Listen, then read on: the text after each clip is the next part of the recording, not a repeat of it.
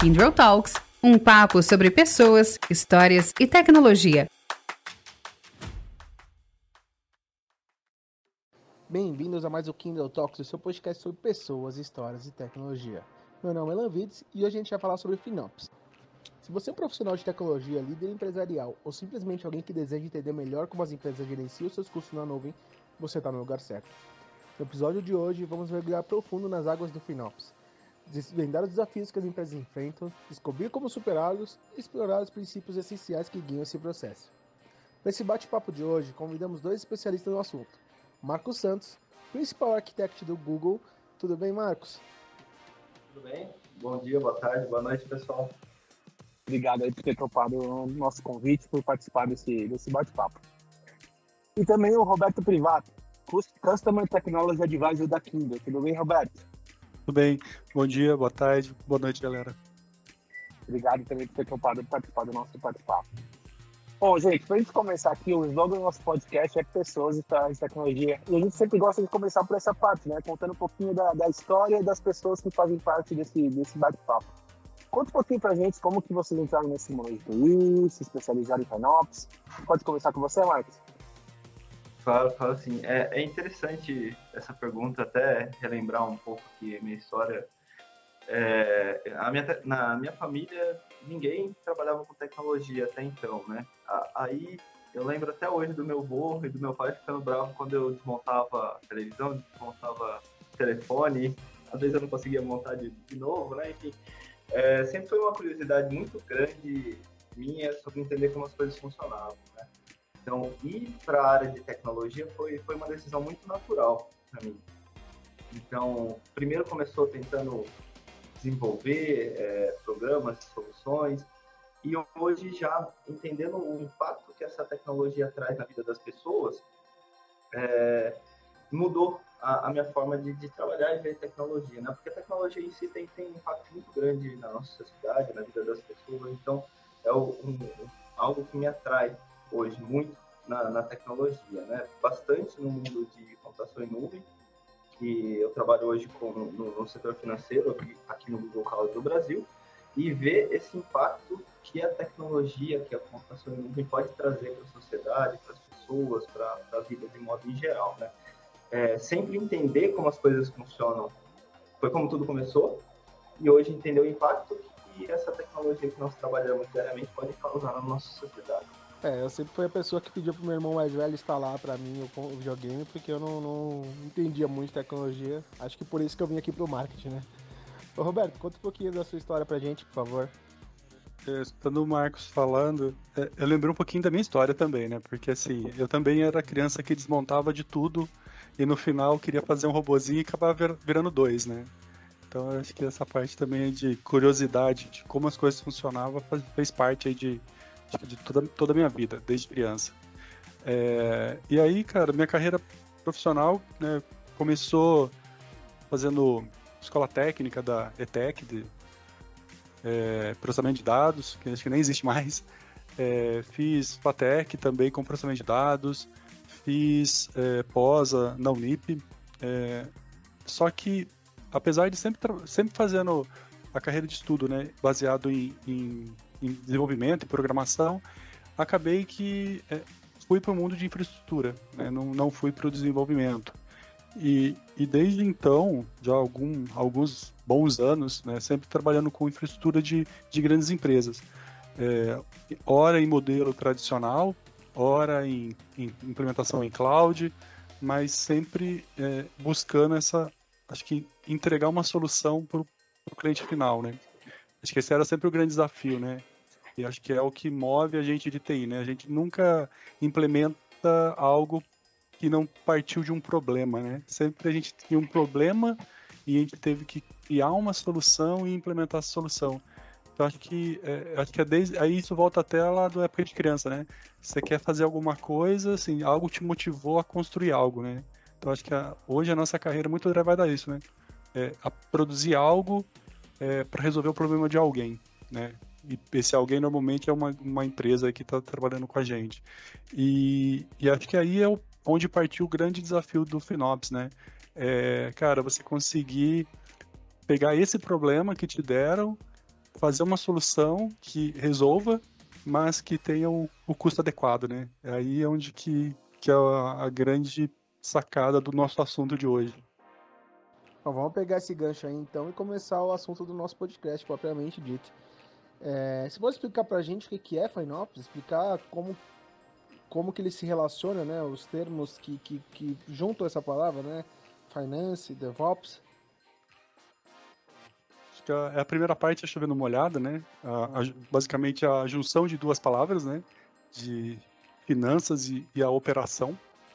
É, então, com foco, é, como eu comentei, né? Na parte financeira desses projetos, dessas implementações, da infraestrutura como um todo né, é, de TI. É, eu falo como um todo porque é, muitos têm falado após a ida para cloud, né? mas é um conceito que a gente pode aplicar também no tradicional. É, poucas empresas têm feito isso, né, mas as que já têm essa maturidade no seu ambiente é, tradicional, né, no on-premise, quando ele vai para um mundo on-cloud, essa jornada é muito mais fácil, né? Ele já tem essa cultura de, de olhar a sua parte financeira no dia a dia. E, e a parte de, de operação, né? De você conseguir colocar processos eh, na, na, não processo, mas a cultura de desenvolvimento das suas, das suas aplicações, né? Você é, olhar não só a infraestrutura, mas o ciclo de vida da sua aplicação como um todo. E aí, juntando esses, né, é, as finanças e seu, a sua aplicação, né, seu ciclo de vida, é você saber quanto que eu vou é, quanto que eu vou gastar com essa aplicação durante todo o meu ciclo de vida dela, né? Se eu estou adequado, se eu não estou. Então, é, basicamente, Finopse é a junção, junção dessas duas áreas. O olhar da operação mais o olhar da, financeiro que essa operação vai me custar no decorrer do ciclo de vida da, da minha aplicação. Não, legal, perfeito. E, e o, o que eu acho bacana na jornada de Finops, né, de um benefício muito bacana que, que Finops pode trazer, ela é, é nós, como é, representantes da tecnologia, é demonstrar o valor da transformação digital, da transformação da cloud para o negócio. Então, a gente falar que a gente pode, quanto uma operação está custando, o que acontece se a gente melhorar, qual é o custo de melhorar a experiência do usuário, é algo que quando eu comecei é, na minha carreira é, era muito complexo. Saber o, o impacto na, na, experiência do meu usuário ele pode ser melhorado e vai custar tanto. Porque antes, muitas vezes, a gente precisava comprar aquele monte de hardware sem saber se, é, se eles estavam bem dimensionados para a carga que nós queríamos. Tinha tinha o caso da gente ou comprar muito e ter desperdício, ou comprar pouco e ter, um, ter uma experiência ruim para o usuário. Já o Finops a gente consegue chegar no, no ponto de mensurar qual é o custo por usuário, qual é o custo por cliente, qual é o custo por transação. Isso ajuda a gente, a, a, a tecnologia, a também conversar melhor com negócios, para falar, poxa, a gente pode trazer tanto de investimento, vai trazer tanto impacto, de uma forma muito mais utilizando dados, né? Então a gente está falando do time de tecnologia falar com finanças, falar com negócios, para a gente não só trazer essa responsabilidade financeira, né? Mas também a, a acelerar o valor comercial com a transformação do, do, daquelas soluções que nós temos, né?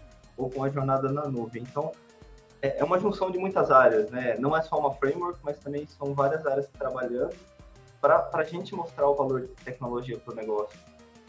Ô, Marcos, é, e aí falando mais essa parte de benefícios, então eu entendi aí que a gente tem toda essa parte de maior visibilidade de, de, de custos, uh, do valor que isso gera para o cliente. Que outros benefícios que a gente pode pensar aí que, que, que o pode trazer para a operação de uma empresa? Uhum. Um que eu vejo bastante é a gente maximizar o valor para o negócio do investimento de tecnologia. Então, é, e até agora não a gente não falou de reduzir custos. Reduzir custos é um negócio importante, mas a gente está falando de, de é, otimizar, maximizar o investimento que você está trazendo, né? É, naquele investimento de cloud, naquela jornada de cloud, né?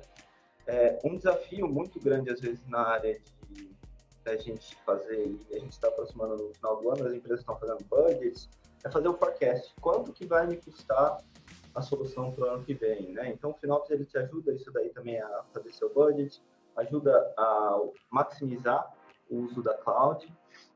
Então, aquelas perguntas que, que muitas vezes fazem para é, o time e muitas vezes nós vemos, né? É, a gente tem confiança no nosso forecast, é, a gente pode reduzir o custo sem considerar o valor para o negócio, ou você já teve algum custo inesperado utilizando o cloud? Então, Finops ajuda também a endereçar isso daí. Como que a gente responde essas perguntas, né? É, entender a complexidade, os desafios no, no, no gerenciamento da cloud, sim, é, mas principalmente maximizar o valor da cloud, da jornada de computação para o negócio, né?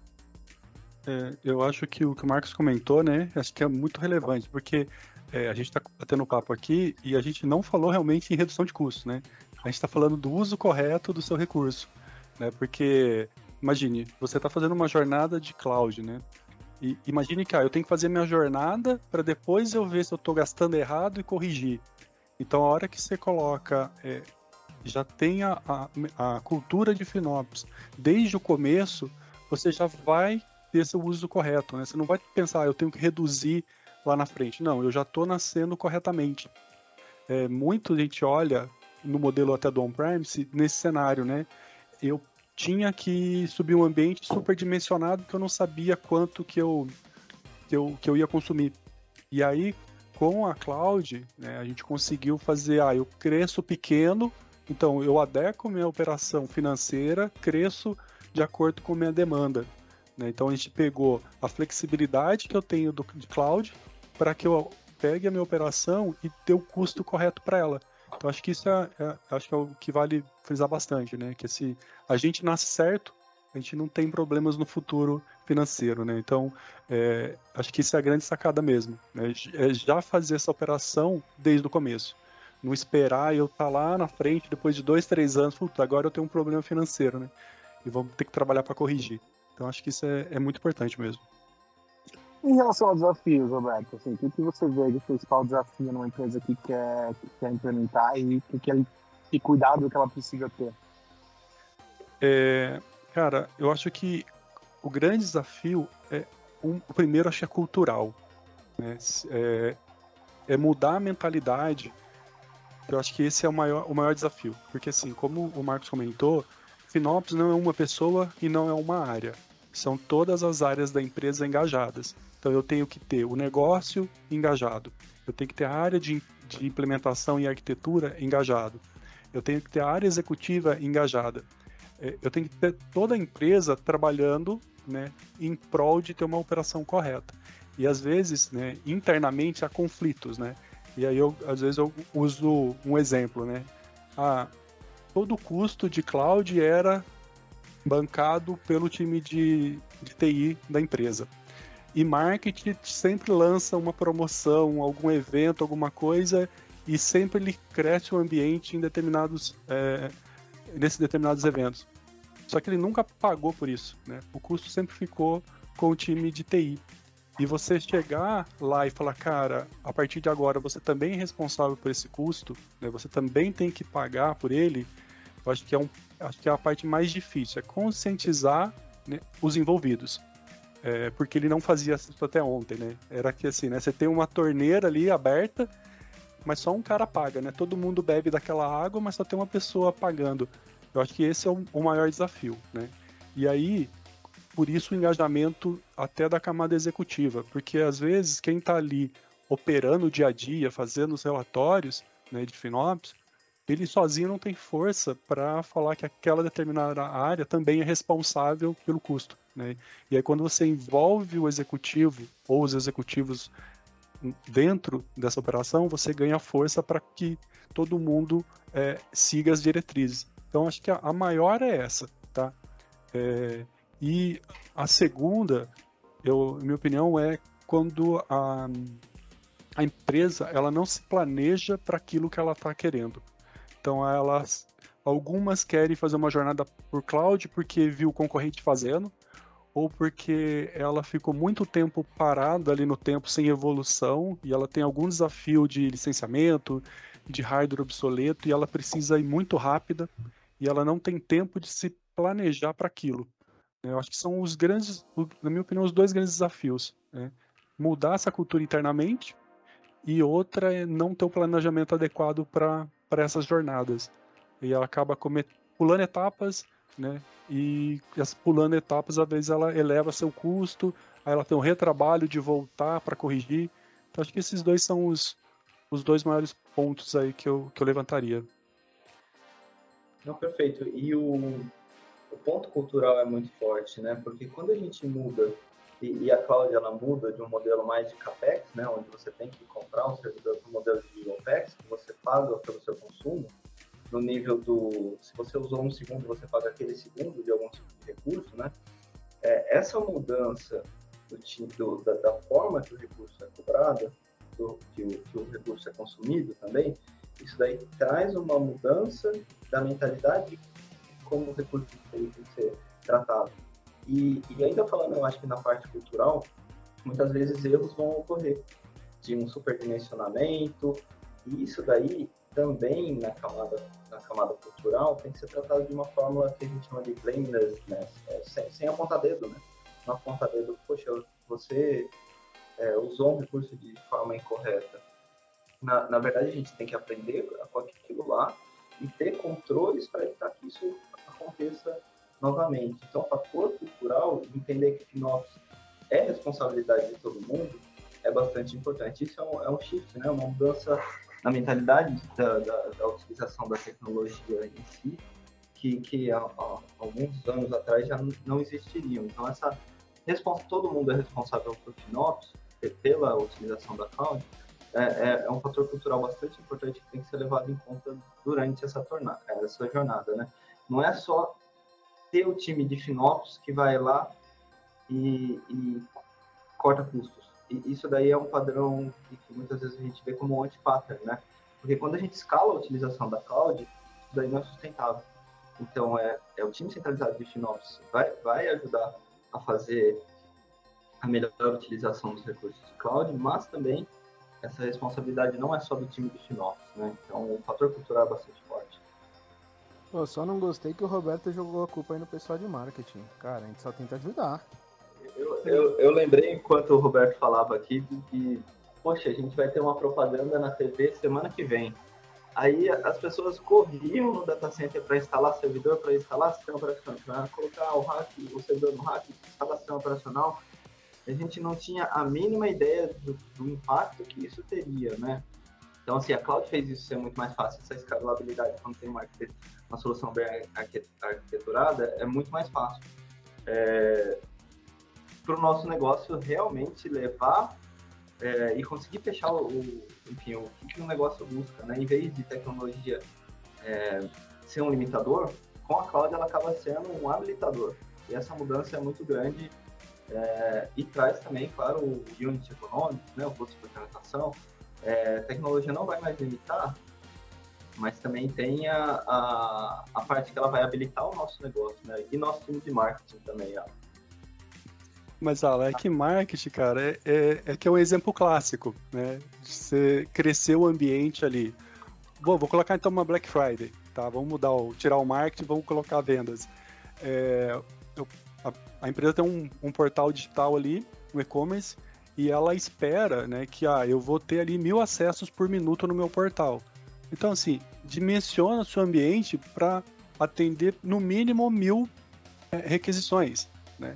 Só que aí, né, ele fez lá o estudo dele, falou, ah, é mil por... E aí o time de TI preparou né, o scale out ali para, cara, eu preciso então, para essa demanda que é esperada, já começar, por exemplo, com 10 servidores e aí eu escalo né, para 20, 30, o quanto for, de acordo com a demanda. Mas se vocês estão me falando que, a, que é mil por minuto, eu já vou preparar para não ter nenhum impacto com o meu cliente, de tentar logar ali e, e talento até terminar de escalar as outras, né? E aí quando chega no dia da, da Black Friday tem 50 acessos, né? As máquinas tá tudo, todas foram, estão tudo dormindo lá. É, mas em alguns papos eu já vi muito acontecer, né? De superdimensionar até mesmo em cloud, porque a expectativa para aquele evento era muito grande. Né? E quando chegou no dia do evento, não foi tão, tão grande assim, né? Então ele acabou tendo uma falha e aí cai no que o, que o Marcos comentou, né? Volta para uma revisão, para um, um próximo evento. Não, vamos, vamos nascer com esse ambiente um pouco menor, né? Não vamos gastar esse dinheiro agora já na largada, vamos esperar um pouco aí, vamos fazer a tecnologia trabalhar a nosso favor. Roberto, eu estava dando uma olhada aqui, pelo que eu entendi, existem seis princípios fundamentais de Finópolis, né? É, quais são esses princípios e como que eles ajudam, já que a gente for de cultura, né? Como que eles ajudam a criar essa cultura de responsabilidade e transparência dentro da empresa? Bom, é, a gente tem, o primeiro, uma equipe integrada, né, envolvida com a parte de operações, a parte de gestão, parte de finanças. Então, eu integro toda a minha equipe com, com um propósito. Né, eu coloco todo mundo integrado, trabalhando com um objetivo único é, responsabilidade. Então, eu defino quem são responsáveis e a importância de cada, que cada um tem para atingir essas metas de custo que foram criadas. É, exemplo aí é o que a gente falou, né? De, toda a responsabilidade antigamente caía-se pela, pelo time de infraestrutura, de TI, que gerenciava, gerenciava todos os workloads. É, e com a operação usando o modelo de OffNops, a gente acaba tirando essa responsabilidade apenas de uma área e pulveriza por todo mundo. Né? Então todo mundo passa a ser responsável pelos seus gastos. É, eu fico, eu crio uma cultura de eficiência operacional porque está todo mundo olhando nesse objetivo, então eu fico, torno minha equipe mais eficiente, é, todo mundo engajado, olhando as práticas de FinOps e propondo não só redução, mas uso consciente desses recursos, tá? É, eu gosto até de falar que o, o, a redução é um plus, né, que você vai ter quando você está operando, porque você fala, eu vou ter minha operação de FinOps é, e vou reduzir custo. Cara, mas uma hora ela para de reduzir, você não vai reduzir isso pro resto da vida. Né? Chega no momento que você chega no, no timing perfeito, né, no valor perfeito. Então, assim, aí depois eu paro FinOps? Não, eu continuo operando com eficiência. Tá? Então, é, não dá para falar que uma vez implementado eu, eu pare. É, eu tenho visibilidade financeira da minha operação, coisa que normalmente eu não tinha no on-premise. É até uma discussão que eu estava tendo essa semana com alguns amigos em relação assim, cara, você quer ir para cloud, mas quero comparar com o meu on-premise. Você sabe quanto custa a sua operação no on-premise? Você sabe quanto você gasta de energia, de ar-condicionado, de facilities em geral ali, suporte é, a hardware, a software, manutenção.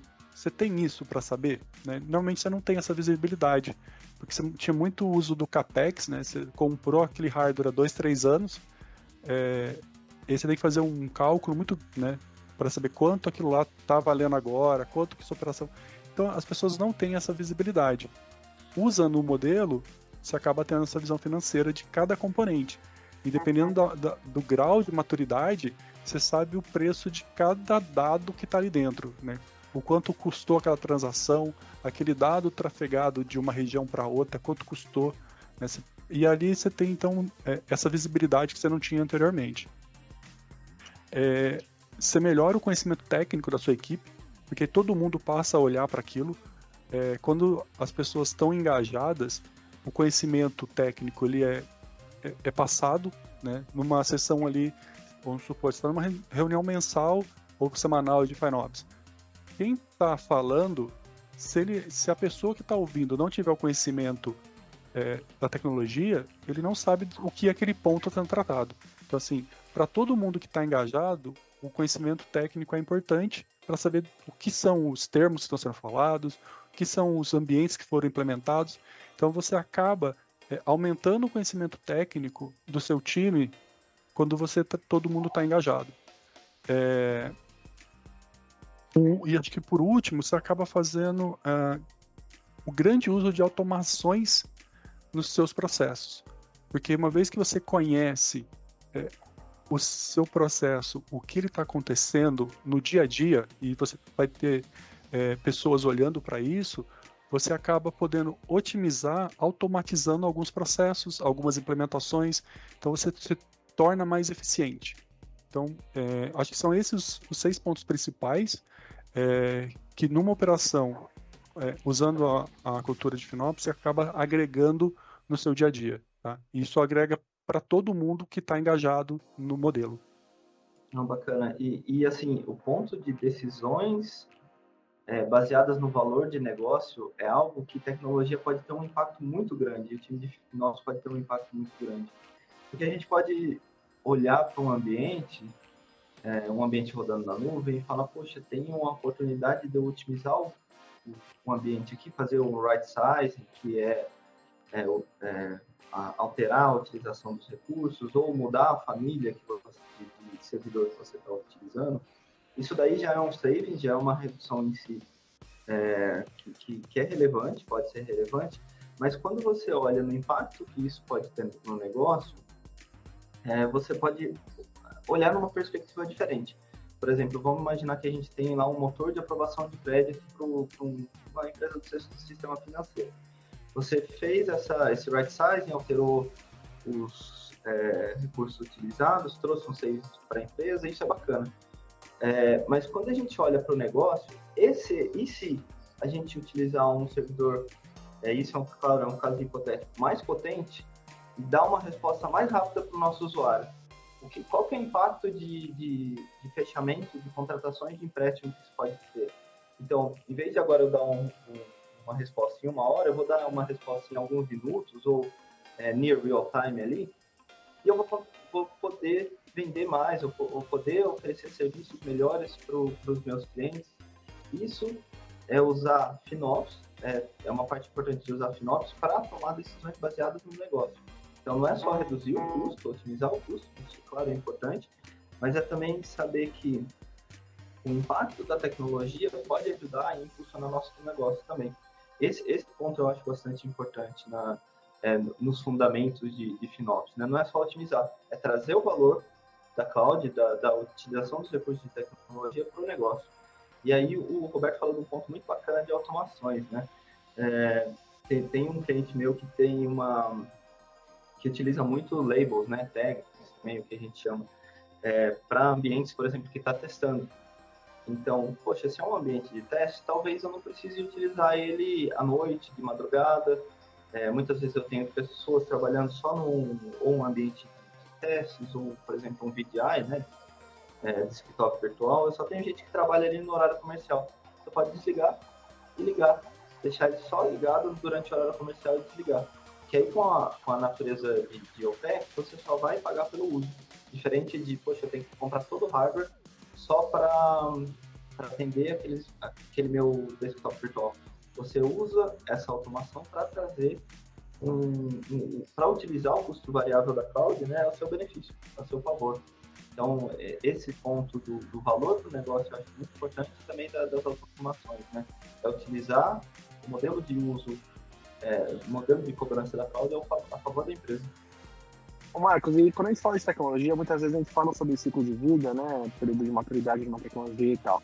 Quando a gente fala de FinOps, existe um ciclo de vida também? É, é, e quais são, caso exista, né, quais são as fases desse ciclo de vida e quais os principais objetivos de cada fase. Uhum. Dentro da, da framework do, do, do FinOps, a gente começa com informar, né? Que, que nada mais é do que prover dados, dados de utilização, de custo, de forma transparente para a organização. Então, a gente está falando sobre mostrar para uma área de, de produtos é, quanto a solução dela é, custa. Então a gente está falando do showback, né, que é mostrar quanto essa solução está é, custando, ou em muitos casos a gente vê o chargeback, né, que é tecnologia é, trazendo, é, repassando o custo daquele produto para a área de produto, né, para a área de negócio que cuida disso. Para isso é muito importante alocar o custo, né? Eu falei um pouco da parte de labels e tags. Com labels e tags você consegue marcar aquele recurso lá para produto X, produto Y, para depois fazer a alocação do, dos recursos, né?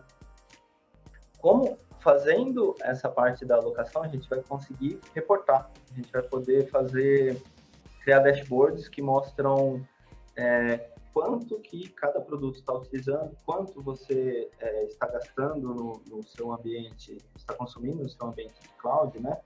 É, também para ajudar a calcular a, as tendências, as tendências de custos é, para, poxa, pro, esse mês minha tendência é gastar tanto. Para ter aquele controle, para acompanhar aquilo lá de forma muito clara e muito transparente. Né? Então, essa parte de informar é bastante importante, ela é, usualmente é a primeira que é implementada na, no, no, na jornada de FinOps, né, que é prover esses dados transparentes. E no final ela vai ajudar você a fazer o seu forecast, né, saber é, setar budget, quanto que você vai é, gastar. Depois que a gente falou é, dessa fase em si, que é a fase de informar, né, que, é, que é mostrar os custos, vem a fase de otimizar. É, e, e, olha o que é legal aqui. A gente vê que muitas vezes em enterprises grandes é, não existe a, a, cultura de mostrar os custos, né? Mas quando a gente mostra os custos é, dos ambientes, é, o, o, que eu tenho observado é muitas ideias boas vêm sobre otimizar, como a gente pode otimizar. E quando ele é informado de forma transparente para todo mundo, um time pode utilizar a ideia do outro também de otimizar e trazer benefícios para a organização de forma, é, de forma mais abrangente, né? Então, dentro do otimizar, a gente está falando, claro, de, de usar é, o produto, usar a cloud ali de forma eficiente. Eu falei um pouco sobre o right sizing, né? Poxa, a gente está usando nesse produto X mais do que a gente precisa, então a gente pode adequar os recursos. Ou ir até para um refactor, né? Poxa, vamos é, readequar essa solução aqui, porque ela está usando, ela é gigantesca, a gente pode quebrar ela em, em, em microserviços, enfim, para utilizar e escalar mais, é, mais eficiente na, na cloud, né? A gente também tem na parte de otimizar, usar um, um produto de forma eficiente, né? Então aí quando a gente fala de cloud, como, quando você tem recursos que você sabe que você vai utilizar por algum tempo, por um ano, três anos, enfim, você sabe que aquele baseline você precisa, você pode fechar commitments com, com o provedor de cloud. Né? No Google Cloud a gente tem o que a gente chama de CUDs, né? que é Committed Use Discounts, você fala, poxa, eu vou usar esse recurso de, de banco de dados ou esse servidor aqui por um ano ou três anos, você recebe um, um desconto baseado nisso daí também, né? Tem aqueles servidores dentro do, da eficiência que, que é bem bacana, que é o, é o é, preemptive, preemptible, né, que são é a capacidade ociosa que o provedor tem, ele oferece por um grande desconto. A única parte importante para considerar é que ele pode ser desligado a qualquer momento. Mas tem ambientes que suportam esse, esse tipo de arquitetura, né? Então isso traz uma vantagem é, financeira bem bacana, né? E eu acho que dentro do, da parte de otimizar, o último ponto que eu colocaria é criar guardrails, né? Então, assim, guardrails que, que você possa saber, é, poxa, meu budget para o mês é tanto. Então, o próprio sistema da, da, da cloud pode falar, poxa, é, é dia 2 ou dia 3 do mês. Na sua utilização é, atual, você está é, possivelmente passando do seu budget mensal, antes de chegar ao final do mês. Então, você pode gerar alertas, né? É, para isso, para tomar atitudes é, mais, mais rápidas, né? Não esperar o final do mês e ter o que a gente chama de é, billing shock, né? Então a gente consegue ser proativo nisso daí. Eu tenho alguns clientes que, por exemplo, quando passa do budget, isso daí, enfim, é, para clientes específicos funcionam, ele desliga todo o ambiente, porque tem uma necessidade grande de budget. Não, não funciona para todo mundo. É, boa parte das empresas que eu trabalho, elas colocam esse alerta, né? tem um forecast de passar do budget, alerta, porque aí você consegue é, tratar antes, né? É... A última fase é o operate, né? Que é, é operar, é trazer isso daí para a cloud de forma, é, fazer isso de integrado, ter FinOps integrado no cotidiano da, da, organização, né? E, e assim, para garantir que ela está no dia a dia, é, a gente tem que pensar em people, process e, e technology, né? É, as pessoas precisam estar habilitadas e treinadas em FinOps. É, tem, nós temos que ter processos e ferramentas que eles colaboram, é, eles colaboram para enforçar e educar as nossas práticas de FinOps, né? É, um, um cliente que eu trabalho, por exemplo, tem um newsletter é, de mensal de FinOps. Então, por exemplo, ele aponta a área X é, da organização implementou é, uma funcionalidade nova e trouxe um benefício para o cliente final, é, por exemplo, de uma velocidade melhor da aplicação e uma redução de custo, uma otimização de custo. Então, o newsletter é, é acabou sendo uma ferramenta também de incentivar os times a trazerem é, melhorias no sistema de é, no sistema de FinOps, né, no sistema de, de, otimização. E claro, a gente tem o, os reports, né, que, que, que, ajudam a saber as dashboards que ajudam a saber quanto é, quanto que a gente está trazendo de benefício, né. É, dentro do Optimize, na Otimizar, né, eu já vi é, organizações criando os é, FinOps Champions, né, o Cost Champions, é, que são pessoas que não necessariamente têm o um chapéu de FinOps, não é um full-time job, mas elas são responsáveis para, continuamente, dentro de um produto ou serviço, fazer aquela otimização, né? Seria como um part-time delas é, para trazer essas otimizações, essas melhores mudanças, enfim. São os três principais pontos que, da, da framework, né? Que é, que é a parte de informar, mostrar os custos, otimizar, depois que a gente informou, e, enfim, a gente operacionalizar, né? Tem a parte de operar do dia a dia, integrar isso na organização. É, eu acho que e um, um, grande ponto aqui também é deixar claro que são fases, são cíclicas, né? Não que eu informo e é, opero e acabou, né? Não, isso aqui é cíclico. Então, normalmente, a gente faz rotinas que podem ser alguns é, semanais, é, alguns sites semanais de informes, são mais, pode ser mais crítico, para uma equipe mais é, técnica, eu posso ter um, um ritual que seja mensal, aí que eu mostre para toda a camada executiva, mas isso é sempre cíclico. Né? Eu sempre estou é, informando, né? então até para usar, estou sempre informando, é, otimizando e operando. Isso constantemente. Né? É bem cíclico isso até no framework é sempre as setinhas cíclicas em todos eles, justamente para passar essa mensagem, que não é estático, né? Eu fiz FinOps, não, eu faço constantemente, não é estático isso. Sempre muda.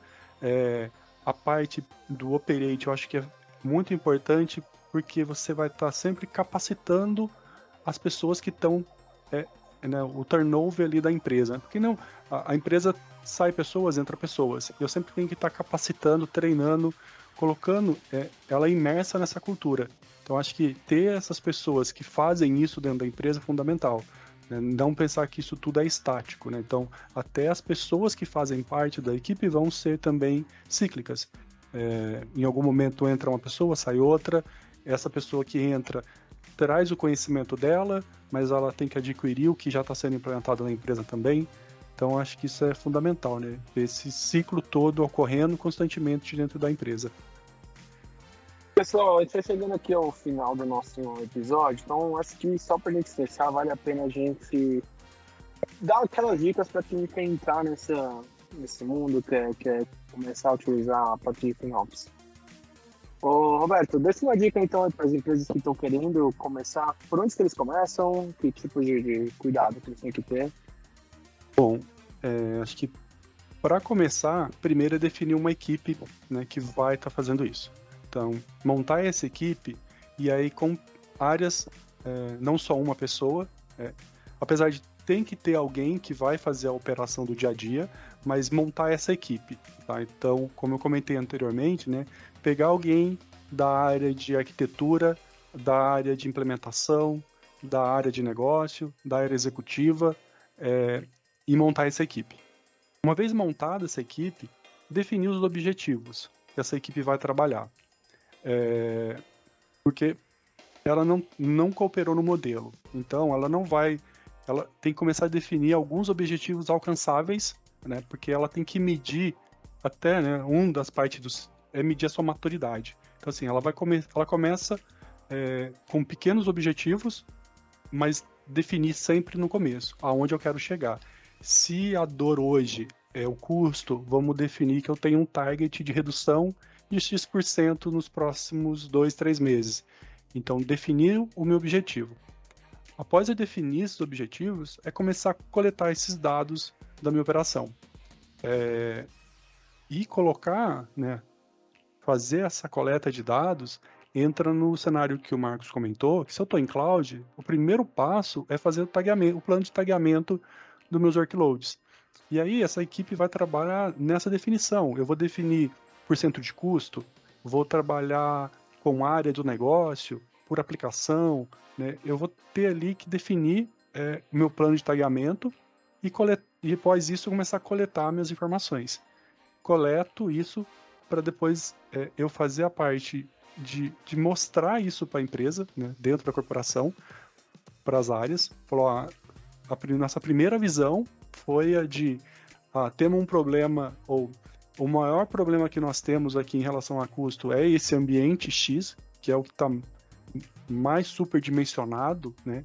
E aí o aí pega o gancho de ter, por que ter equipe técnica? Porque a equipe técnica vai ter esse olhar para ver se o dimensionamento está certo ou não. É, uma vez estando errado, o dimensionamento, ele precisa do time de aplicação do negócio para viabilizar em que momento eu posso reduzir isso. Então, por isso que eu tenho que ter uma equipe multidisciplinar. É, e aí, a partir daí, eu começo a, a identificar a oportunidade de otimização, né, de automação de algum processo. É, então, acho que os principais pontos né, são esses. E aí já começa a ter as, as a, os ganhos, né? Mas o começar mesmo é definir a equipe, definir sua meta, coletar seus dados, analisar seus dados e a partir dali você tomar suas decisões de como você vai atingir essas metas. Se é como o Marcos comentou, né? Ah, cara, desliga o meu ambiente porque eu não tenho budget para pagar, tem que desligar, mas cara, isso olha, alinhado com o negócio é factível? Ah, não é. Cara, precisamos de uma outra solução ah, é desligar o ambiente ocioso durante a noite. Cara, isso pode acontecer. Ah, legal, então vamos trabalhar com, com esse cenário. Mas acho que o fundamental é isso, tá? É montar a equipe, definir objetivos, coletar seus dados, analisar seus dados e aí ter seus planos de ações baseados nessas coletas e nessa visão que você teve do, dos dados coletados. É, bom, perfeito. Eu acho que algo que, que, que já ouvi bastante é qual é a, a hora correta de começar FinOps em uma organização, né? Eu costumo dizer que a hora de começar é agora. Independente se você começar pequeno e fazer interações e melhorar isso daí, é, já iniciar essa jornada de, de FinOps vai ajudar a, a organização a entender o valor da tecnologia para o negócio, entender o valor de FinOps para o negócio, né?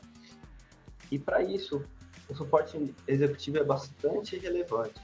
Então, quando a gente está falando de, de, organizações grandes, muitas vezes a gente vê alguns silos, né?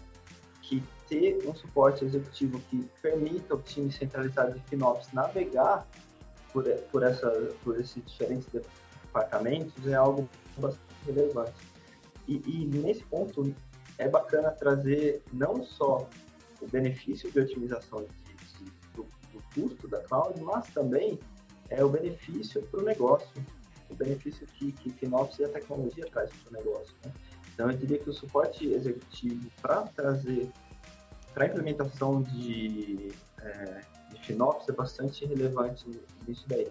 Mesmo que começar pequeno, fazer as iterações né, durante o, o, o life cycle e, e, utilizando aquela framework do FinOps, é, da FinOps Foundation, né, que, que, a gente comentou de trazer a visibilidade, é, fazer a operação, fazer as otimizações, elas ajudam é, bastante para habilitar a organização para trazer o FinOps não num, viés de redução de custos, mas é de demonstrar realmente o valor que a tecnologia traz para o nosso negócio, né?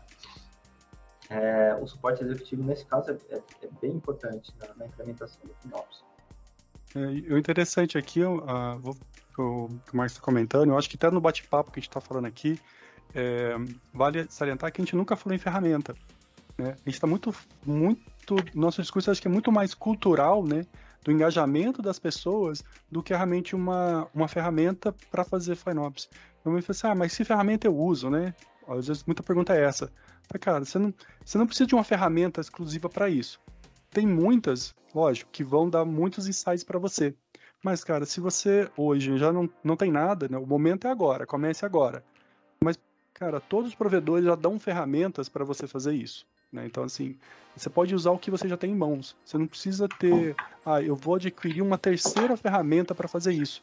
Acho que ferramenta é legal, é útil, mas ela não é fundamental para o passo de, de FinOps. Acho que a, a mudança cultural é muito mais é, forte, muito mais é, exigida do que uma ferramenta. Tá? Então acho que é bem legal deixar isso para quem está ouvindo a gente, né?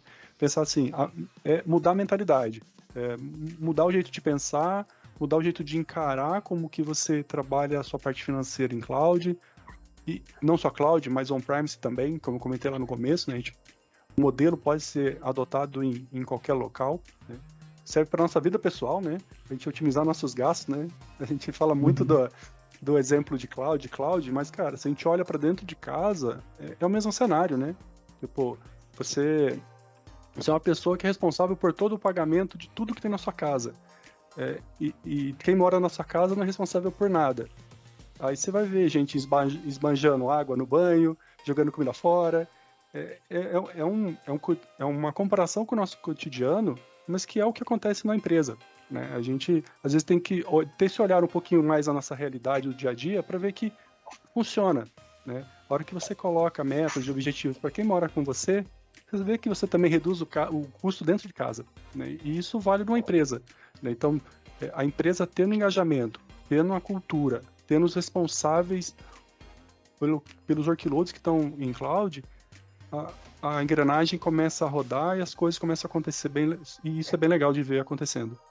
Perfeito. E, inclusive, a, a, o aspecto cultural FinOps, é, de FinOps é bastante relevante, né? Accountability, né? Trazer aquela visão de dono, é quase visão de dono para todo mundo que utiliza a cloud, né? Porque é, tratar o, o dinheiro da, da, companhia como se fosse o seu, para utilizar bem os recursos, não a nível de é, bloquear totalmente os recursos, porque aí você diminui o valor da cloud, que é de inovação, de time to market, mas também é, é ter uma forma de controlar e, e guardar dentro, para caber dentro do budget alocado, né? Então essa, essa parte cultural é bem bacana, porque as ferramentas estão aí, assim como o Roberto falou, a ferramenta chega a, a um nível de detectar anomalias e te alertar na hora, é, no momento da, da utilização. Mas sim, esse shift cultural é, é bastante importante até para a gente de tecnologia, para demonstrar qual que é o valor que a tecnologia está trazendo para o nosso negócio.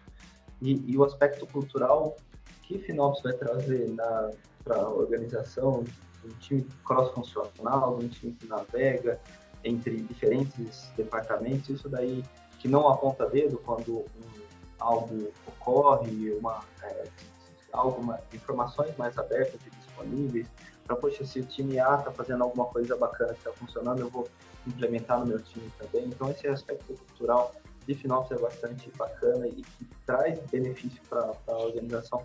Claro, no nível de, de, de, de otimização de, consumo, mas também na experiência do cliente, na, na, na própria cultura da empresa. Assim.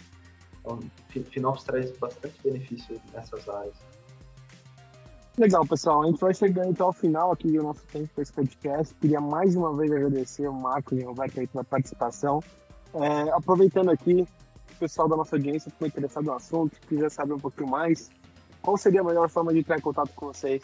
Marcos, qual seria para você? LinkedIn, Marcos Santos. Marcos Santos, Google Cloud. Uma busca rápida lá deve achar. Beleza, Marcos com O, vai estar aqui na descrição do, do, do nosso episódio também. E para você, Roberto? Cara, para mim também, LinkedIn, pode procurar lá, Roberto Privato, com dois T's. Cara, a família é pequena, só tem, só tem eu de privato nesse mundo quase, então é fácil achar também. Obrigado, pessoal. Obrigado pelo pessoal que está na nossa audiência também. Espero que vocês tenham gostado desse episódio tanto quanto eu. Não se esqueçam de seguir o perfil do Kingdom Talks na sua plataforma de áudio preferida. E até a próxima. Valeu, pessoal. Nosso bate-papo continua em breve. Acompanhe o Kindle Talks e fique por dentro das histórias sobre pessoas e tecnologia.